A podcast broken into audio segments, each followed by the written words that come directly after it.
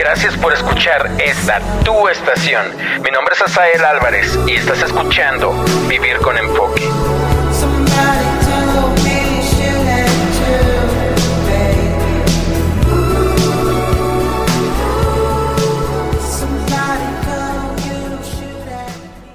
Una disculpa antes que nada porque ando medio... Voy a estar diciendo palabras medio raras o se van a escuchar un poquito raras porque me mordí la lengua en la mañana. Entonces ahorita me tomé una pastilla para poder grabar el podcast y que ustedes puedan escucharme un poquito mejor mi, mi dicción. Ya saben que mi dicción pues, no es muy buena para empezar. Segunda, ahorita voy a estar hablando yo creo que así porque porque me está doliendo bastante. Me estoy aguantando el dolor un poquito para poder eh, efectuar este podcast. Y algo de lo cual yo quiero hablar el día de hoy es acerca de los celos. Cómo dejar de ser una persona celosa. Yo te podría hablar de pasos, ¿no? Los 12 pasos, los 15 pasos, los 20 pasos, qué sé yo. Pero sí hay algo que, que está pasando con muchos o muchas de nosotros, o muchos de nosotros, muchas de ustedes, eh, en el cual a veces cuando uno es celoso, pues pierdes, pierdes muchas cosas, lastimas a tu pareja y estoy de acuerdo que los celos causan un gran dolor y sufrimiento, como en este caso lo había dicho, para ambos miembros de la pareja.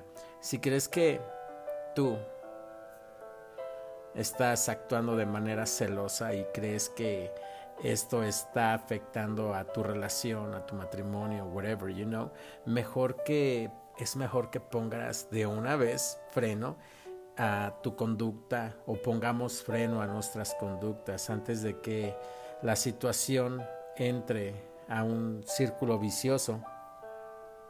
Y quisiera yo hablarte, pues, enfocarme un poco más a, a esta situación porque he estado eh, investigando, he estado leyendo y, si, si, si uno lo investiga o lo lees por algo, ¿no? Tal vez porque quiero llevarlo con ustedes, tal vez porque es una terapia también para mí, el reconocer que te comportas de una forma celosa, pero ¿cómo dejar de ser celosa o celoso?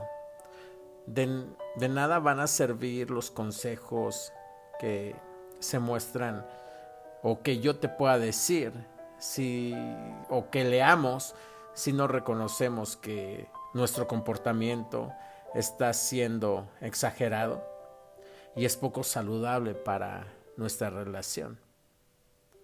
Está claro que no siempre es fácil hacer una autocrítica, pero seguramente seas capaz de reconocer que tu forma de actuar está dañando a tu pareja.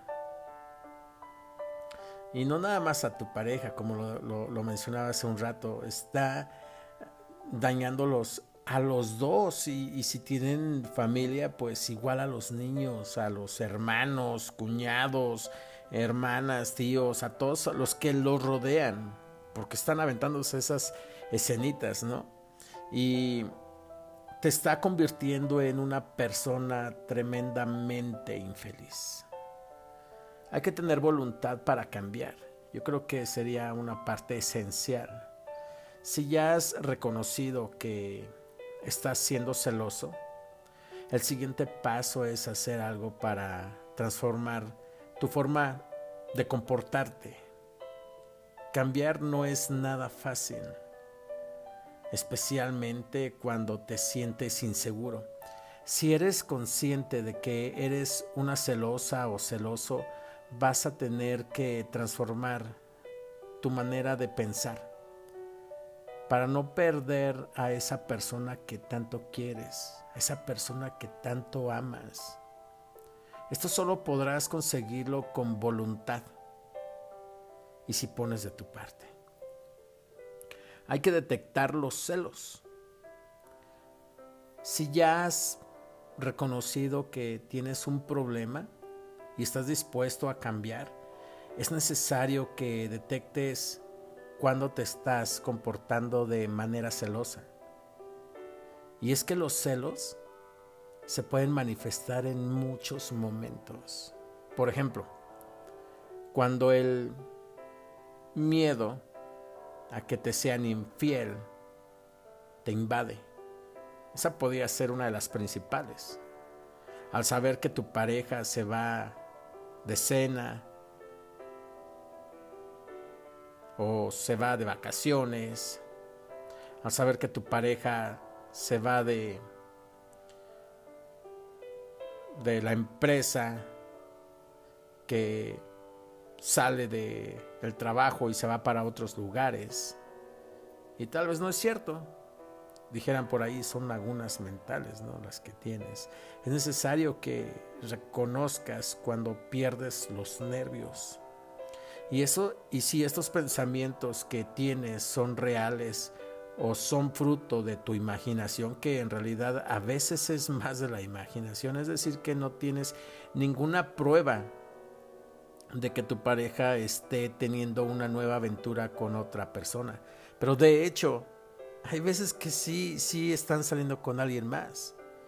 Y no es necesario que tengas pruebas. A veces nunca las vas a encontrar. Pero el que te va a engañar, te va a engañar. Así de fácil. Y no puedes estarte todo el tiempo atormentando por algo que quizás ni siquiera es. Piensa de manera realista una vez hayas detectado que estás comportándote de forma demasiado exagerada, porque hay una cosa eh, que ya es demasiado exagerado y te lo digo por experiencia. Es el momento en hacer un esfuerzo por cambiar. Y qué padre cuando quieres hacer ya un cambio, ¿no? Que estás decidido. ¿Va a costar trabajo? Sí, mucho. De lo contrario, los celos te invadirán si en tu mente aparece el pensamiento que tu pareja está con alguien, piensa en las veces que te han demostrado su amor. Alguien me lo decía hace poco. Y en las nulas pruebas que tienes para acusarle. Algo que tenemos que hacer es trabajar en nosotros. Trabaja en ti. Los celos son muchas veces consecuencias de una baja autoestima y de la inseguridad. Las personas celosas además sufren una gran dependencia emocional, pues si tienen una gran preocupación a ser abandonadas, es por eso que el primer paso para superar los celos es trabajar en uno mismo tenemos que empezar a confiar en nuestras parejas o en nuestra pareja, ¿no? Confía en tu pareja. La confianza en la pareja y los celos son incompatibles, por lo que es necesario que aprendas a confiar en tu pareja. La buena salud de la relación se basa en el respeto y la confianza mutua. Por eso debes dejarle disfrutar de su propia vida las relaciones funcionan cuando los dos miembros tienen su propio espacio. Así que no estropees lo que lo que has construido, lo que has hecho, todo lo que ustedes han hecho y los han hecho felices. Averigua qué es lo que te hace ser celosa o celoso. Es posible que los celos puedan haber surgido por tu baja autoestima o porque has tenido una experiencia traumática en una antigua relación. El que te hayan engañado, el que se hayan ido con alguien más, con, no voy a decir bueno, con tu jefe, con tu amigo, con tu primo, tu hermano, con quien sea, con el vecino, con quien sea. Y te lo han hecho más de una vez. Por tanto, es necesario que averigües qué es lo que te hace comportarte así. Pues puede que de esta manera comprendas mejor qué, qué es lo que te está ocurriendo exactamente. Busca pistas en tu comportamiento. Olvida el pasado. Una vez que hayas detectado cuál es el problema, si lo que te está haciendo reaccionar así es la culpa de alguna relación del pasado, es mejor pasar la página y que disfrutes del momento presente.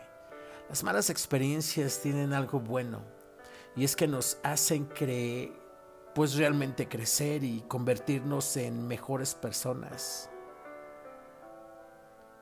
Y así aprendemos de ellas necesariamente debes de centrarte en lo bueno de tu relación. Seguramente tu relación tiene cosas muy buenas y por eso estás con la persona que tanto quieres. Si deseas que no se acabe lo que ustedes tienen, es mejor que te centres en las cosas positivas en vez de dejar que tus pues sí, tus pensamientos irracionales interfieran con tu amor hacia tu pareja. Mejora la comunicación con tu pareja. La comunicación puede evitar conflictos en la relación, por lo que es bueno que pases más tiempo con tu pareja, que te comuniques estas son las cosas que van a hacer que sea más bonita esta relación. Que le digas que si eres una persona celosa y que tienes problemas. Y así ella te pueda ayudar.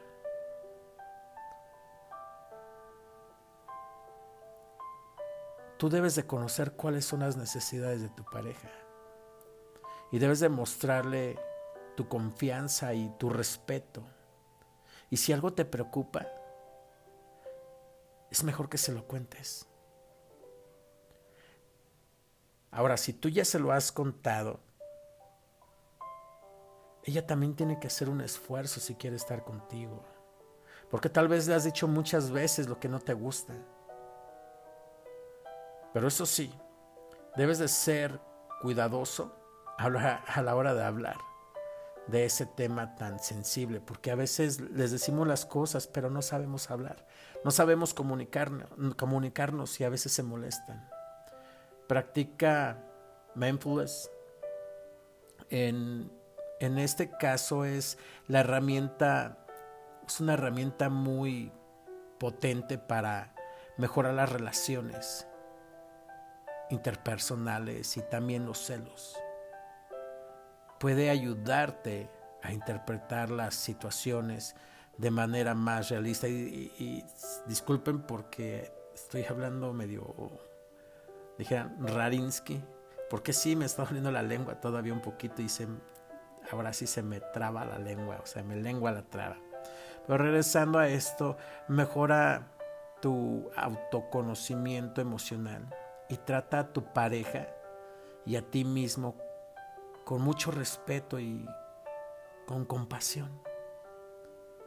Todos estos elementos son positivos para tu bienestar, que te permitirá ver la vida desde otra perspectiva. Para profundizar realmente en esta práctica, puedes leer, pues, o puedes más que nada buscar, yo creo que en internet, eh, los artículos relacionados con mindfulness. Vean cómo se me lengua la traba ahorita. los beneficios de la atención plena. I'm sorry for like that.